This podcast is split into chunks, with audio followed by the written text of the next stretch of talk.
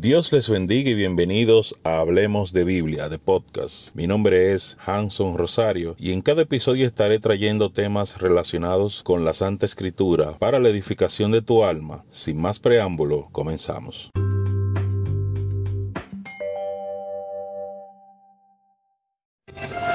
Gracias porque aunque nos rodean muchos males, sabemos que tu promesa es que estarías con nosotros todos los días y sabemos que estás aquí. Queremos presentarte al predicador para que seas tú, Señor Espíritu Santo, dándole el mensaje que esta pequeña iglesia necesita escuchar. Usa como tú quieras a tu siervo. Úsalo como quieras, Señor. Pero dame una palabra de aliento a lo que hemos venido a escuchar. Si quieres usarlo con don de ciencia, de sabiduría, de entendimiento, palabra profética, lenguas, interpretaciones. Tú eres el dueño, Señor, de todas esas bendiciones. Úsalo como tú quieras. Pero háblanos, te pedimos, en el nombre de Jesús. Amén. Hermano Hanson, por Dios y por tu pueblo.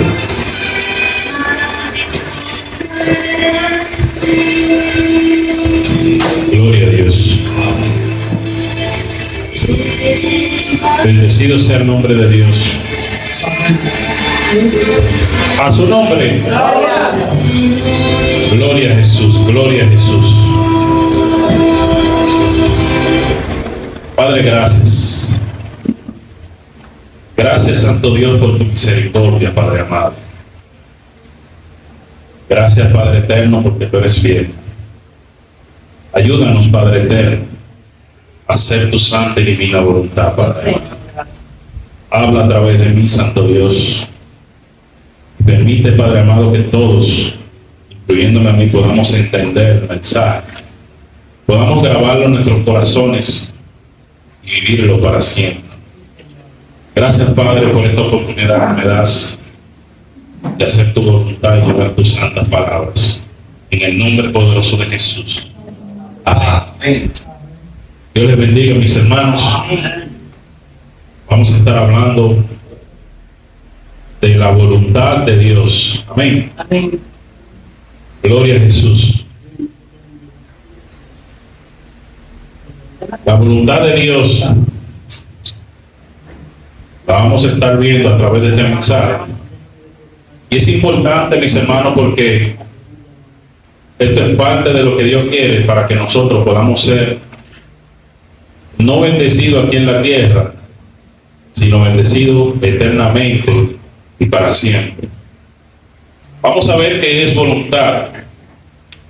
Voluntad es la facultad de decidir y ordenar la propia conducta.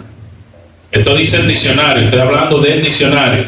Lo que el diccionario dice de esta palabra, propiedad que expresa de forma consciente en el ser humano para realizar algo con intención o resultado. La voluntad es la capacidad de los seres humanos que les mueve a hacer cosas de manera intencionada.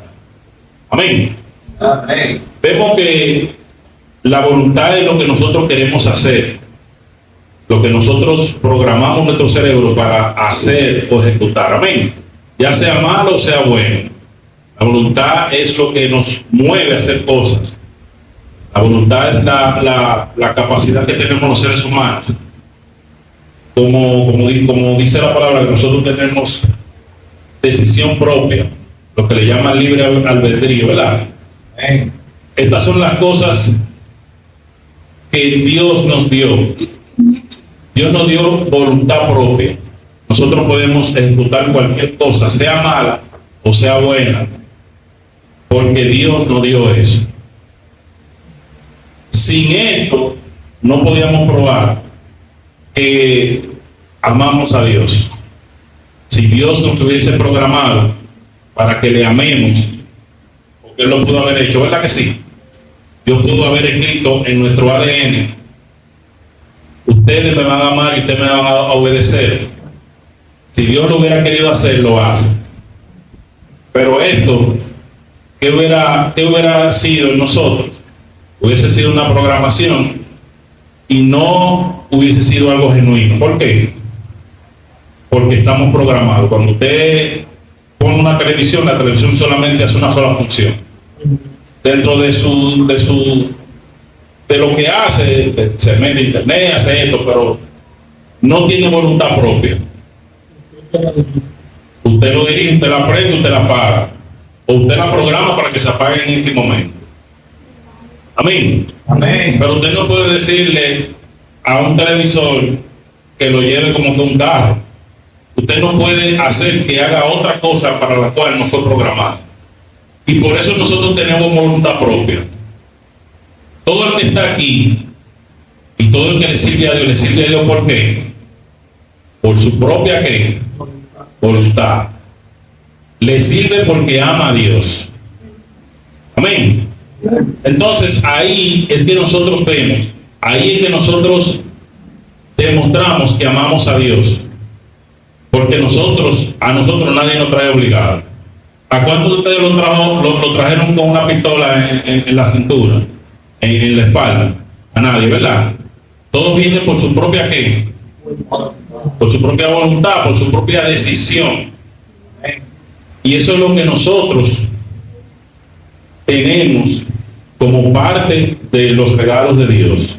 Y como parte de que nosotros amamos a Dios, es que tenemos voluntad y tenemos la decisión, hemos tomado la decisión propia nosotros de venir aquí y alabar a Dios. Amén. Amén. Ya leímos lo que dice la Real Academia de la Lengua Española acerca de lo que es voluntad. Pero vamos ahora a lo que es la palabra, lo que nos compete a nosotros para saber lo que es la voluntad. Y es la voluntad no solamente de nosotros, sino de Dios. ¿Qué quiere Dios de nosotros? Miqueas 6:8. Oh hombre, el que, ha te- el que te ha declarado lo que es bueno. ¿Y qué pide Jehová de ti? ¿Qué pide Jehová de ti? ¿Qué pide Jehová de mí? Y de todos aquellos que siguen el camino de Jesucristo. ¿Qué pide? Solamente dos cosas. Hacer justicia, amar misericordia, son tres, y humillarte ante tu Dios. Amén. ¿Qué pide el Señor de ti? Te pide que hagas justicia. Te pide que ames la misericordia y que te humilles delante de Él. Amén. Eso es parte de lo que Dios quiere de nosotros. Y es importante para cada uno de nosotros conocer qué es lo que Dios quiere. Si nosotros conocemos lo que Dios quiere, vamos a vivir una vida, no te voy a decir que más fácil, porque, como decía en otro tema, Dios tiene eh, la salvación y lo que nosotros tenemos tiene un costo y vamos a ser procesados. Pero cuando hacemos lo que Dios nos pide, es mejor para nosotros. No te estoy diciendo que va a ser más fácil, porque no siempre el camino que Dios escoge para nosotros es el más fácil. A veces sí, y a veces es el camino más difícil. Pero es la voluntad de Dios lo que nosotros debemos de,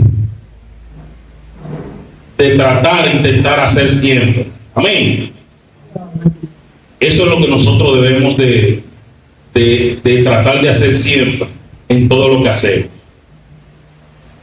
¿Qué, qué debemos pedir? ¿Qué debemos pedirle a Dios para que esa voluntad que Él quiere sea realizada? Pedirle en oración. Y cuando usted pide en oración, usted le dice a Dios, enséñame a hacer tu voluntad, porque tú eres mi Dios. tu buen, tu buen espíritu me guíe a tierra de rectitud. Eso debemos pedir. Y eso está en los Salmos 143, 10. Pídale a Dios eso cada día. Porque es su voluntad que lo hagamos así. Cuando vamos a la oración, cuando vamos a la presencia de nuestro Dios, ¿cómo debemos pedir? ¿Cómo debemos hacer estas cosas? ¿Qué debemos tener pendiente cuando vamos a la oración, cuando vamos delante de nuestro Dios? Y esta es la confianza que tenemos en Él.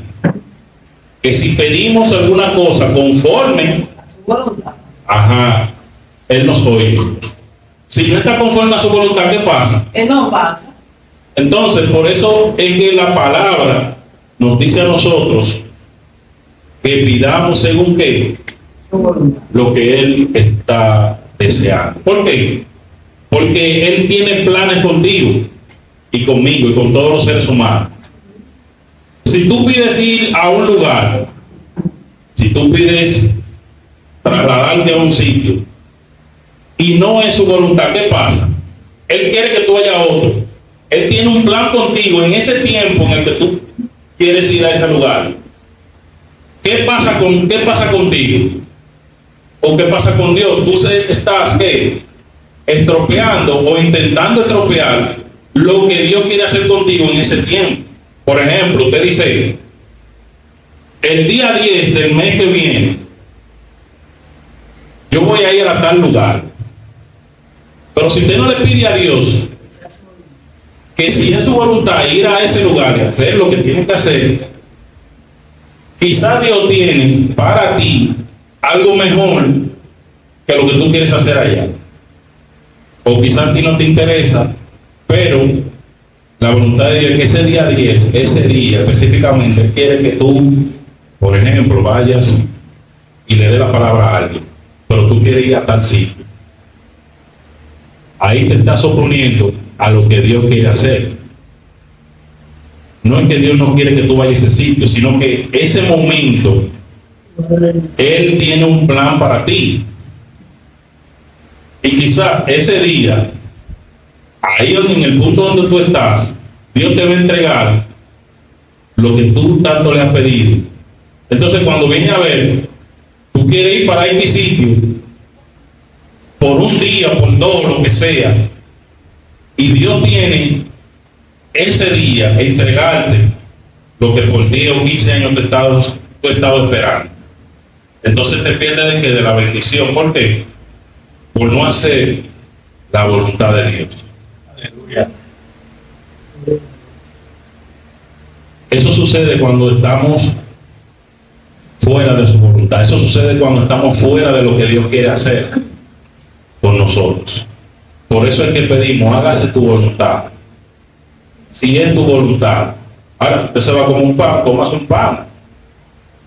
Porque eso no va a hacer que, que la voluntad de Dios se dañe. Ahora, cuando usted va a hacer algo importante,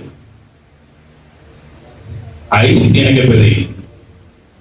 Porque las cosas importantes tú no sabes qué Dios tiene para ti. O tú no sabes qué el enemigo está preparando para ti.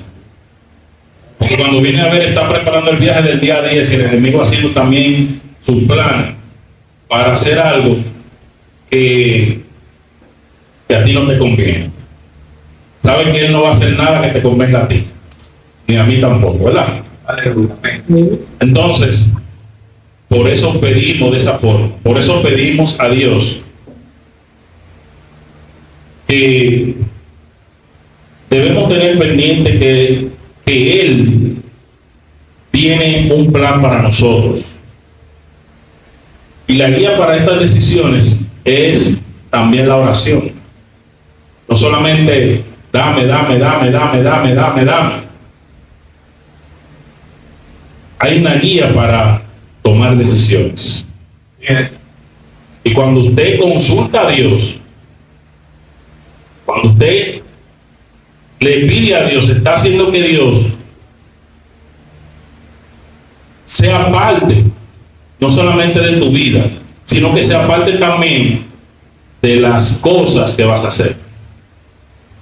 Cuando involucras a Dios en tus proyectos, entonces las cosas suceden mejor. Pero si no lo involucras, entonces después estás pidiendo y llorando que por qué Dios permitió esta cosa. ¿Por qué lo permitiste, Señor? Bueno, porque tú, tú, no, tú no, me, no me involucraste en eso.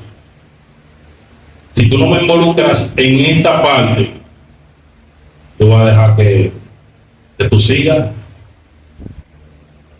Dice Salmo 19.8, los mandamientos de Jehová son rectos, que alegran el corazón. El precepto de Jehová es puro y alumbra a los ojos. Amén. Amén. Todas estas cosas, mis hermanos, es para que veamos que Dios quiere y desea que las cosas se hagan de la forma correcta. Nosotros a veces nos desesperamos, a veces buscamos hacer las cosas más rápido. No le pedimos a Dios si son cosas importantes que nos pueden afectar. Y cuando tomamos esa decisión, viene pan el tablazo. Y después entonces vamos, vamos a, a, a decirle, a preguntarle a Dios qué fue lo que pasó. ¿Qué fue lo que pasó, Señor?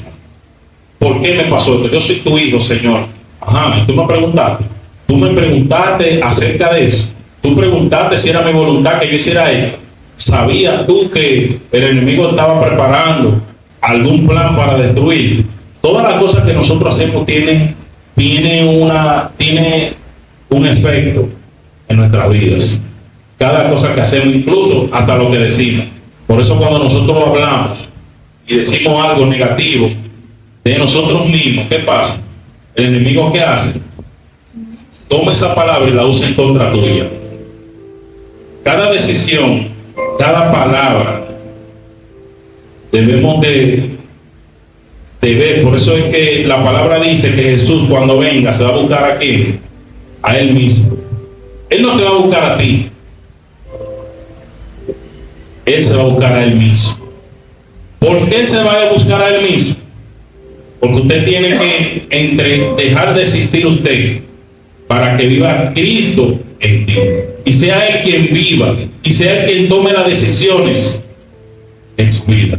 Si cuando Cristo venga, es usted quien está viviendo en este cuerpo, ¿sabe qué va a pasar? Usted se queda porque Él no se va a encontrar. Y la clave está en que Él se va a buscar Él mismo. Si Él no se encuentra, su cuerpo se queda en esta tierra. Y es la palabra que lo dice. La palabra dice que Él vendrá por Él mismo. Donde Él se vea, eso es lo que Él se va a llevar. Hacer la voluntad de Dios es lo que nos lleva a nosotros a la salvación. ¿Cómo pedir?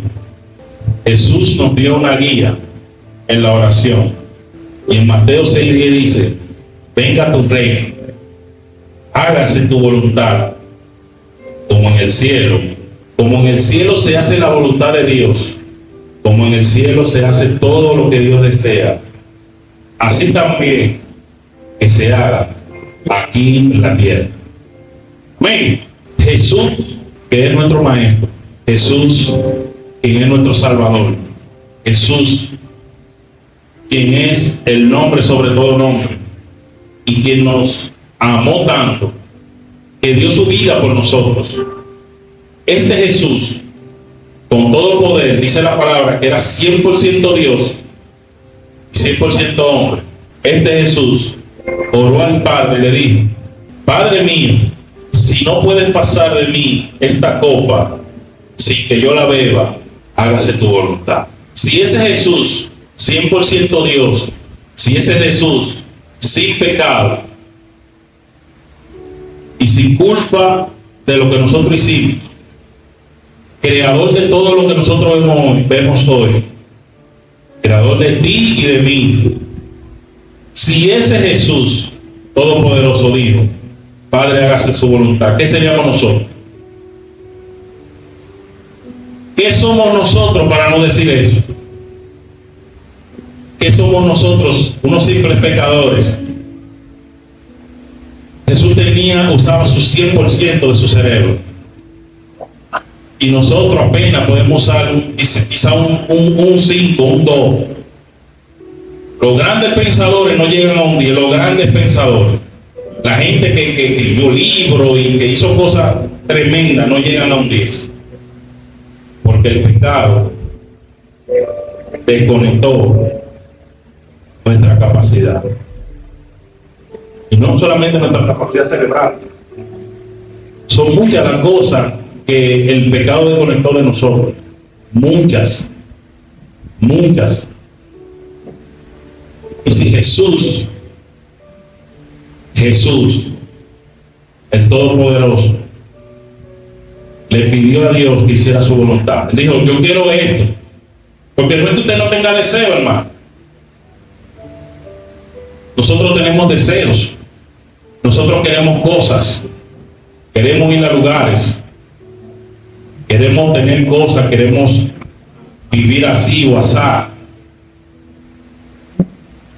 No es que no tengamos deseos. Es que nuestro deseo esté conectado con Dios. Es que lo que nosotros queramos esté de acuerdo a la voluntad de Dios. Y que si Dios dice, a ti no te conviene eso, sí Señor, a mí no me conviene. ¿Qué hizo Jesús?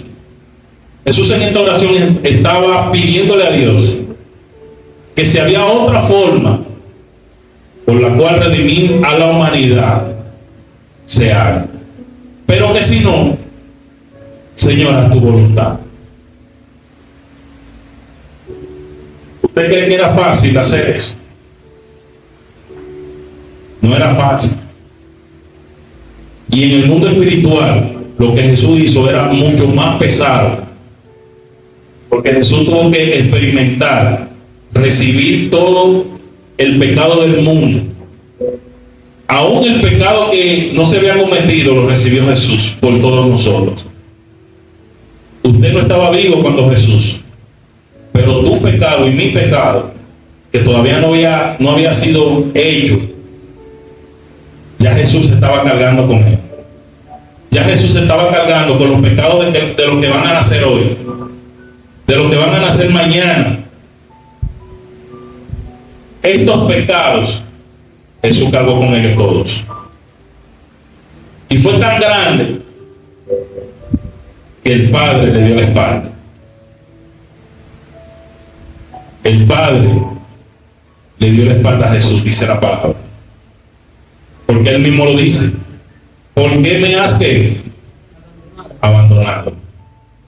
Porque él cargaba en ese momento con todo el pecado de nosotros. Él cargaba con los, con los pecados de la humanidad. Él cargaba con los pecados de los que van a nacer el año que viene.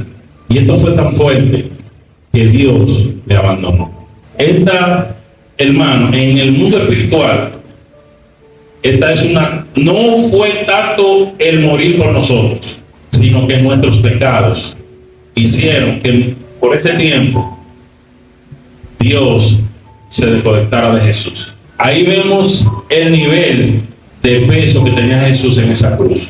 No era lo que sentía en sus manos, no era lo que sentía en sus pies, claro, nuestros pecados hicieron lo que nunca había pasado entre Dios y Jesús. Se desconectaron por nosotros. No es solamente de que haya derramado su sangre. Usted y yo somos tan importantes. Usted y yo tenemos una importancia tan grande delante de Dios que hicimos que Jesús y el Padre, por primera y única vez, no estuvieran aquí. Eso hizo Dios. Por ti, Eso es lo que Dios nos revela en este día. Porque su amor fue tan grande que hizo eso. Gloria a Dios. Aleluya. ¿Qué es lo que está por encima de todo? Hacer la voluntad de Dios. Jesús lo demostró en la cruz del Calvario. Jesús lo demostró dando su vida por nosotros. Cualquiera hubiera dicho, bueno, está fuerte eso. Y más si se lo dice. Y más si lo sabe que va, que va a ocurrir desde antes de nacer. Más difícil. Hacer la voluntad de Dios está por encima de todas las cosas. Porque Mateo 7:21 dice, no todo el que dice Señor, Señor, entrará en el reino de los cielos, sino el que hace qué? La voluntad del Padre. Eso está por encima de todas las cosas. Eso está por encima de nuestros deseos. Eso está por encima de lo que nosotros queremos. Eso está por encima de nuestras vidas aquí en la tierra. Eso está por encima de nuestros cuerpos. Pablo fue encarcelado. Juan lo tiraron en una isla solitaria. Lo echaron aceite, lo quemaron, le hicieron de todo, lo azotaron. A Pedro lo crucificaron boca abajo, le cortaron la cabeza a muchos, a muchos mataron, a Esteban lo apedrearon. Nosotros no somos diferentes a ellos. La voluntad de Dios está por encima de nuestros deseos, está por encima de nuestros cuerpos. Y si es la voluntad de Dios de que tú seas un sacrificio para Él, que se haga que su voluntad, porque su deseo está por encima de todo. Nosotros no somos quienes para decir qué es y qué no de la voluntad de Él. Lo importante para Jesús es que su comida, su comida es que se haga la voluntad del que le envió y que acabe su obra. Pero, ¿quién trajo todas estas cosas? ¿Quién ideó la salvación? Fuimos nosotros. Le pedimos a Dios que nos salvara. ¿Dónde estábamos nosotros cuando, cuando Dios nos rescató? En el lodo, ¿verdad? Estábamos en el pecado. Porque nunca la profecía fue traída por voluntad humana. Dice Segunda de Pedro 1.21. Sino que los santos hombres de Dios hablaron siendo inspirados por el Espíritu Santo. Dios nos hizo, nos desviamos y Dios trajo su salvación a nosotros. Pero como decía en otro tema, el costo de la salvación, nosotros debemos hacer algo. Según la palabra, nosotros debemos de hacer su voluntad. Cada persona tiene un punto que cumplir delante de Dios. A Dios uno le dice que, que predique, a otro Dios le dice que ore, a otro Dios le dice que profetice, a otro Dios le dice que sea maestro. Dios tiene una voluntad para cada persona. Dios tiene una misión para cada persona. Está en nosotros en descubrir cuál es tu misión, porque la mía no es la de Leti. La de Harry no es la mía, ni la de, ni la de, la de Ramón, ni la de Quirico, ni nadie. Cada voluntad es diferente. Descubra usted en la presencia de Dios cuál es la voluntad de Dios en su vida. Siempre pongo el ejemplo de Noé. Noé, según el cálculo humano, fue un fracasado, porque solamente se salvó quien, su familia. Y en todo ese tiempo que Noé predicó, no se salvó nadie, ni entró nadie fuera de su familia. Y su familia cercana, sus hijos y su esposa. No entró ni un hermano, ni un primo, nadie. Solamente sus hijos que estaban por debajo de él. Y, su, y, y la, la mujer de él. Y si usted va a lo humano, Noé fue un fracasado. Porque esa gente que estaban entraron estaban bajo la cobertura de Noé. Pero más nadie se salvó. Ahora bien, ¿fue un fracasado Noé? No. Porque el éxito aquí en Dios no es número. El éxito en Dios no es que, no es que usted meta a un millón de gente en un sitio. Porque de ese millón quizás 100 se van a salvar. El éxito en Dios es hacer su voluntad. Noé hizo la voluntad de Dios. Predicó lo que Dios le mandó a predicar. Hizo el barco según las medidas y como Dios lo mandó a hacer. Amén. Entonces, si Dios manda a Noé a hacer su obra y Noé la hace, en Dios no estuvo eso. Santo. Esto que le estoy diciendo de la voluntad de Dios y hablando de esto, hay un mandamiento acerca de lo que es conocer la voluntad de Dios. Se encuentra en Efesios 5:17, dice, por tanto, no seáis insensatos, dice, ¿quién? El Espíritu Santo de Dios, a Pablo. Por lo tanto, no seáis insensatos, sino entendidos del cual sea la voluntad de Él. Nos manda a conocer su voluntad. Pero ¿a quién más le conviene? ¿Quién, más- quién es que más beneficio le saca de Él? Es Dios. Dios no se va ni a salvar ni a perder. Dios no necesita de nosotros. Dios no necesita de la salvación. Dios no necesita hacer la voluntad de nadie. Está por encima de todo. Somos nosotros los que necesitamos y los que nos beneficiamos, porque la palabra dice, alaba, mí, alaba, alaba alma mía Jehová. Y no olvide que, o sea que hay beneficio en hacer su voluntad.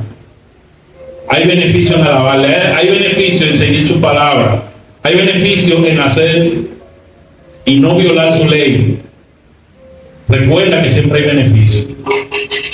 Aunque el beneficio usted no lo vea que sea físico, pero hay un beneficio eterno y espiritual delante de nosotros ahí.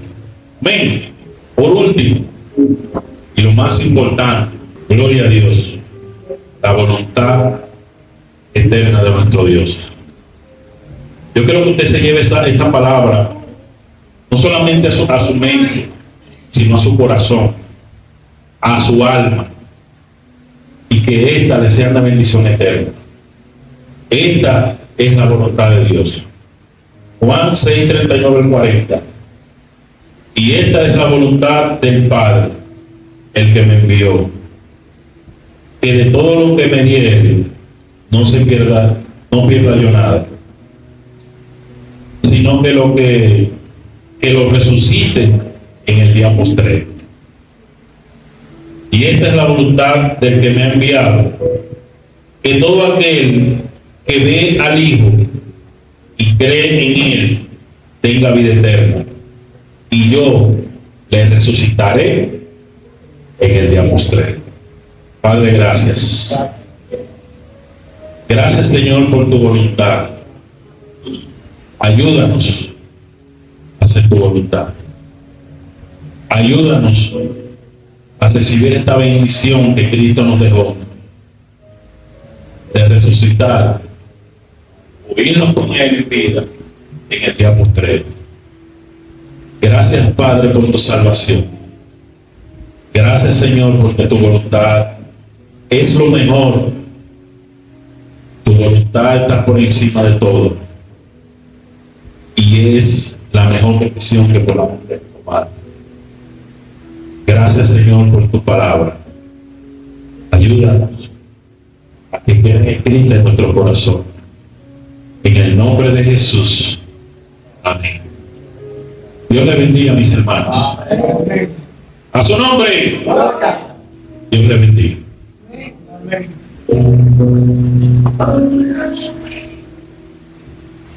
Gloria a Dios. Dios bendiga a nuestro hermano. Amén. Gracias le damos al Espíritu Santo de Dios por este mensaje. Ciertamente no, no lo había meditado nunca. El hecho de que nuestro Señor Jesucristo, en el momento de entregarse a nosotros, fue la única vez que se desconectó de su Padre, que nunca toda su existencia el Señor se había desconectado del Padre, siempre había una comunión íntima en todo momento, en todo tiempo. Hasta ese día, Él sintió el Padre no estaba. Fue a causa de nuestro pecado. Dios, nuestro Padre Dios, no quiere nada con el pecado. Su naturaleza es contraria al pecado. Por eso hay un rechazo total de su presencia hacia el pecado, que es igual a la desobediencia.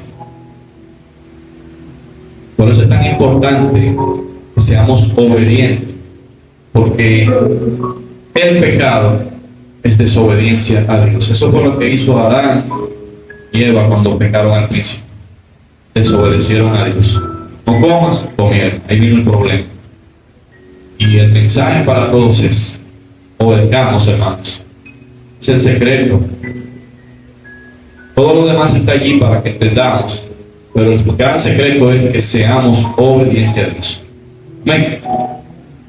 Vamos a pedirle al Señor que nos perdone si hemos sido desobedientes. Hemos sido desobedientes al pastor, al hermano. Hemos sido desobedientes a nuestros padres, a una autoridad que Dios haya puesto, porque las autoridades son puestas como representación del Dios que tenemos. Si no somos capaces de obedecer a Dios o a la autoridad que Dios nos ha puesto, mucho menos a Dios que no vemos ni conocemos. Por lo tanto, es necesario que le pidamos perdón a Dios. Padre, en el nombre de Jesús, Dios de los ejércitos, aquí estamos, Señor, delante de ti, Señor, para pedirte perdón. Perdona nuestra desobediencia, que es pecado. Perdóname, Señor, si en algún momento he desobedecido las autoridades que usted ha puesto delante de mí. Aquí estamos, Señor, pidiéndote perdón. Ten misericordia de nosotros. Te entregamos, Señor, todo lo que te ha ofendido. Te rogamos de manera especial que la sangre preciosa de tu Hijo amado nos limpie de todo pecado. Desde ahora en adelante, Señor, nos proponemos ser obedientes a las autoridades. Ser obedientes, Señor, a ti sobre todo. Eres el autor y consumador de nuestra fe. Señor, quiero presentarte a los hermanos que están aquí. Si hay algún hermano enfermo con alguna dolencia, te pido, Señor, que tus ángeles que están en este lugar, que tú has enviado a nuestro servicio, se muevan, Señor, oh Espíritu Santo. No tenemos aceite en nuestro altar en esta hora, pero tú eres, Señor, Espíritu Santo, el aceite que pudrirá el yugo y sanará a los enfermos en esta mañana. Señor, ordena a tus ángeles que comiencen a sanar a los enfermos, Señor. Mírale en su pierna. Que un ángel, Señor, con rango de alto nivel oficial, toque esa pierna con unción de sanidad y de liberación. Que se ha cancelado, Señor, todo plan del enemigo, todo trabajo de hechicería, de brujería, se cancela en esta hora por el poder de tu palabra por la sangre de Cristo, por las llagas, Señor, que pusiste a nuestro favor. Oh Espíritu Santo. Un hermano que haya venido con alguna dificultad, algún problema de familia, Señor, te lo presento en esta hermosa mañana. Porque sabemos que estás aquí para resolver problemas y necesidades. Gracias, Espíritu Santo. Llévate todo problema, Señor. Permite que al regresar al hogar esos problemas hayan sido quitados y que la paz retorne a cada hogar nuestro, que Dios guarda a nuestros hijos, guarda a nuestros nietos, a nuestros padres, a nuestra madre, a nuestros hermanos, primos, tíos, sobrinos.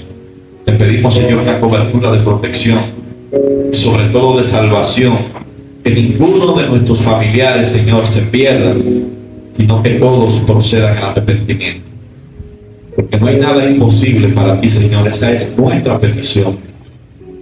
Señor, suple la necesidad económica que pueda tener algún hermano aquí presente. Señor, suple cualquier situación que le esté quitando la paz a nuestros hermanos. Gracias por sanar los enfermos, Señor, que lo has prometido. Gracias por los ángeles que se pasean Señor, que no salga ninguno de nosotros de este lugar sin recibir el beneficio de la sanidad, la cual nuestro Señor Jesucristo pagó en la cruz. Que tu sangre, Señor, derramada, cubra cada órgano de nuestro cuerpo. Oh Espíritu Santo de Dios, abre puertas, Señor, puertas que hayan sido cerradas, que se abran. Todo lo que el diablo nos ha quitado, Señor, nos sea devuelto. Siete veces más, Señor. Cien veces más, Señor. Oh Espíritu Santo. Guarda a nuestros niños, Señor, guárdalos. Sabemos las acechanzas que el diablo tiene en contra de nuestros niños, Señor. Guárdalos de todo mal. Guarda los ancianos, Señor, que dependen de nosotros, que nos necesitan. Ayúdalos. Proveerles todo lo que ellos necesitan, mi Dios. Gracias, Espíritu Santo. Gracias porque has venido a bendecir nuestras vidas en este día. Ponemos en tus manos todos nuestros planes y proyectos. Todo lo que vamos a hacer en este día, Señor. Lo ponemos en tus manos. Gracias, Señor. Llévanos a nuestros hogares a la santa comunión de nuestro Dios. En el nombre de Jesús.